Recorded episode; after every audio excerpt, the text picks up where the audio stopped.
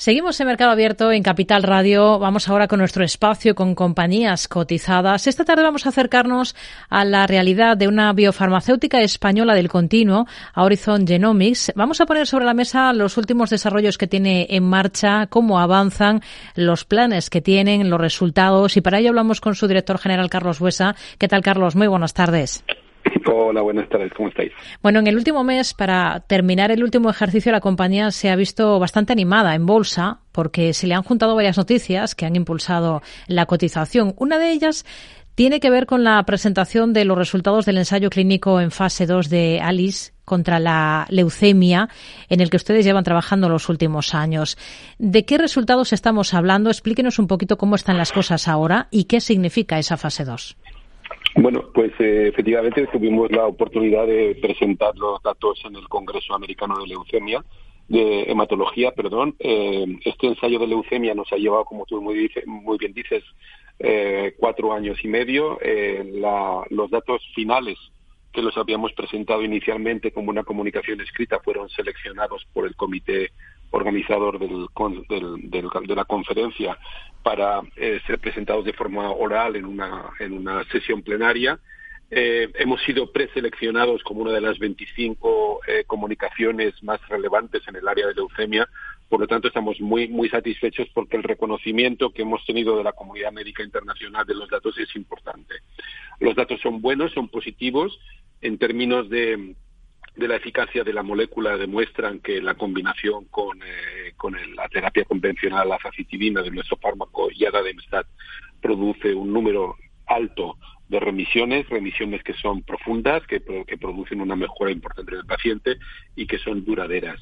Eh, pero lo que también, y esto, esto va un poco en línea con lo que ya habíamos presentado de forma preliminar en otras conferencias, pero lo que ha llamado mucho la atención es que particularmente algunos subconjuntos de pacientes que tienen, digamos, variedades de la leucemia que son particularmente agresivas y para los cuales los tratamientos actuales funcionan de una manera bastante más deficiente, pues han mostrado muy buenos niveles de respuesta. Y también eh, ha llamado mucho la atención que el tipo de pacientes que son los que vamos a abordar en el próximo ensayo, un ensayo que empezamos ahora en Estados Unidos, en, pacientes de segunda línea con una mutación específica.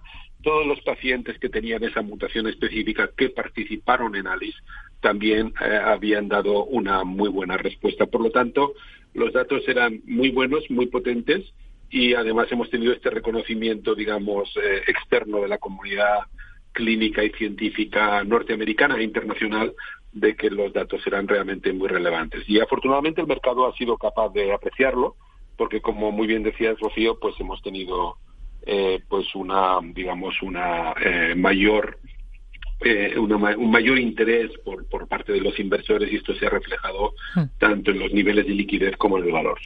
Eh, nos ha dicho ya que ahora van a empezar un, nuevo ensayo en Estados Unidos con esta misma molécula, pero, pero a partir de ahora, ¿cuál sería el siguiente paso? ¿no? Para aquellos que no conocemos exactamente todos los escalones que hay que subir, eh, ¿cuánto le queda a, esta molécula para que pueda convertirse en un fármaco eh, que se pueda comercializar en el mercado?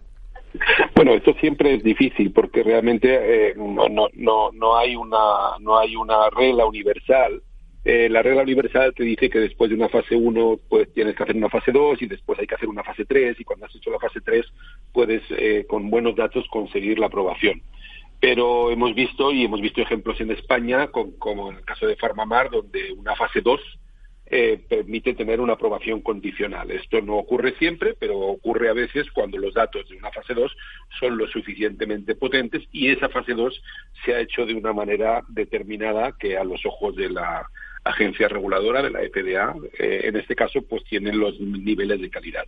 Entonces, lo que estamos empezando ahora con, eh, con Frida, que es este ensayo en, digamos, en, en, estos pacientes que tienen esta mutación, es una fase 2 hmm. Que, en teoría, nos debería de dar, digamos, la calidad suficiente para que si los resultados son como nosotros esperamos, poder aspirar a tener esa aprobación condicional. Y entonces, en, términos de tu pregunta, pues estaríamos a dos, tres años de tener esa, esa aprobación definitiva. Pero hay una primera parte de este ensayo de FIRA en la cual, pues, eh, eh, realmente vamos a tener la oportunidad de empezar a ver cómo, eh, cómo, cómo, funciona un poco la molécula. Luego la segunda parte será ya una parte más el submarino, por decirlo así, porque es una parte que se hace, digamos, eh, en doble ciego, pero esta primera parte de puesta a punto que nos ha pedido la FDA de, determinar la dosis, etcétera, nos va a permitir en los próximos meses también de ver un poco los niveles de respuestas y por tanto va a ser un aviso,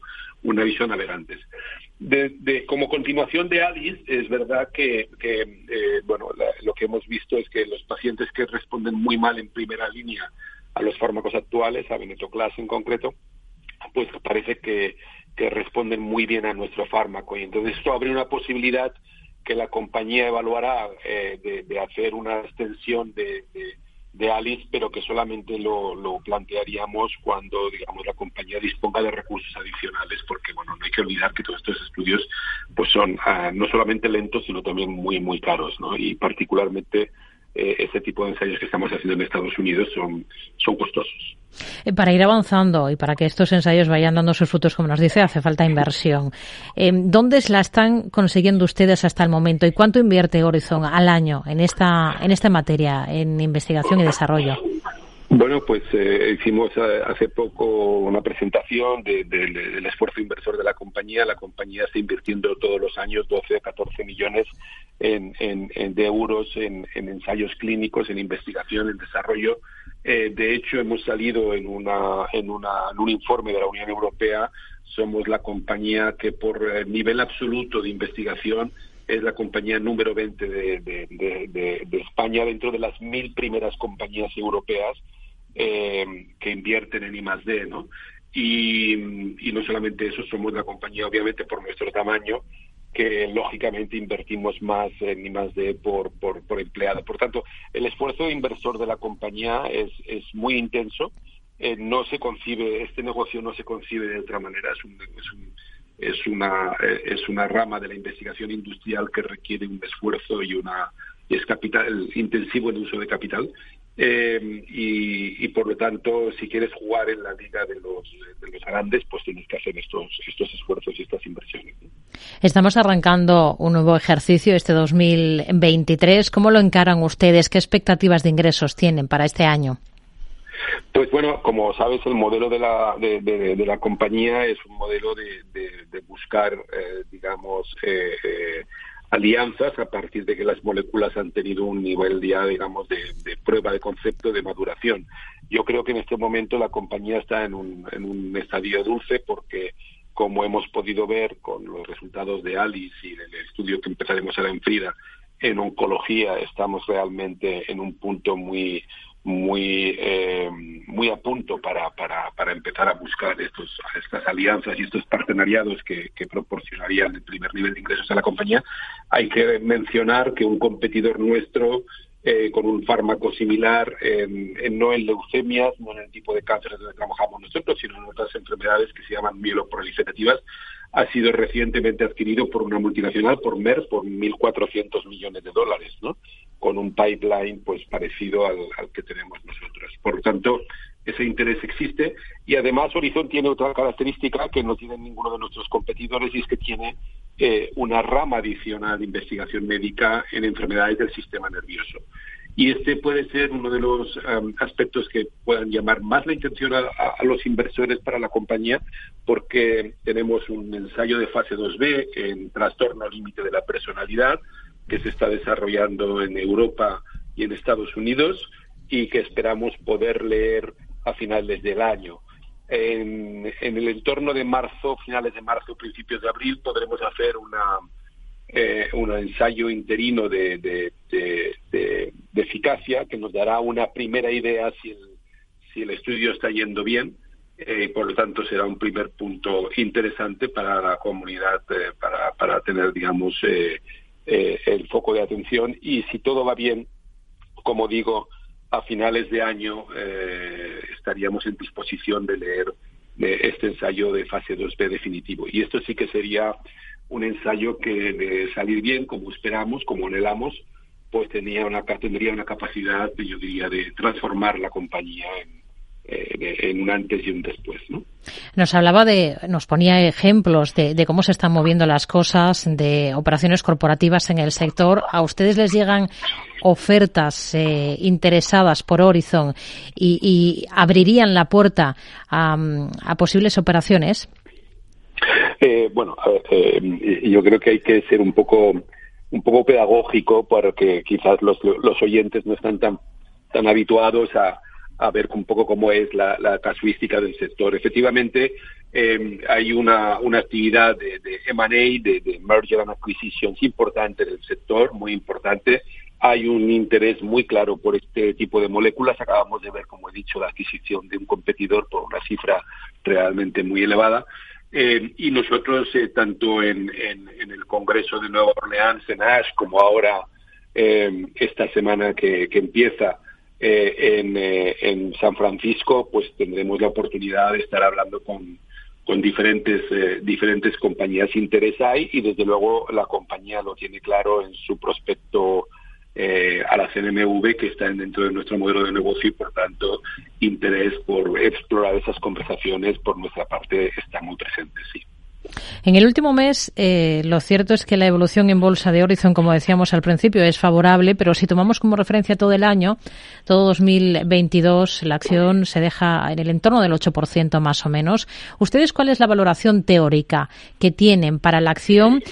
por lo que ya es la compañía a día de a día de hoy, ¿no? Porque hay informes o consenso de mercado que apunta eh, he leído em, niveles del entorno de 7,77 euros según datos de Refinitiv, pero hay firmas, eh, en concreto un par de firmas internacionales que les, les dan niveles bastante por encima.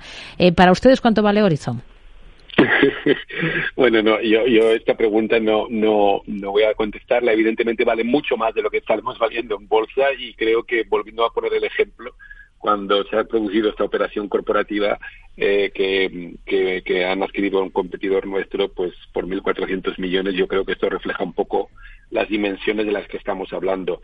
Eh, la cotización de día a día del mercado no solamente refleja lo que pueda ser el potencial valor de la compañía, refleja también un sentimiento del mercado, un sentimiento de los inversores, apetito, miedo, eh, frustración, prisa, em, esperanza multitud de, factores que se aglutinan y que cada día pues hacen que la, valoración vaya en un sentido o en otro. Eh, nosotros tenemos una sensación, evidentemente, de un poco de melancolía porque creemos que la empresa está muchísimo mejor que hace dos, tres años, inmejorablemente mejor a nivel completamente eh, de todos los fundamentales y sin embargo, bueno, pues estamos viendo que los valores del mercado no reflejan eso, pero tampoco es la Horizon la única castigada. Yo creo que que viendo cómo están las, los parques mundiales, pues, eh, pues uno se hace una idea de que esto es algo más global, ¿no?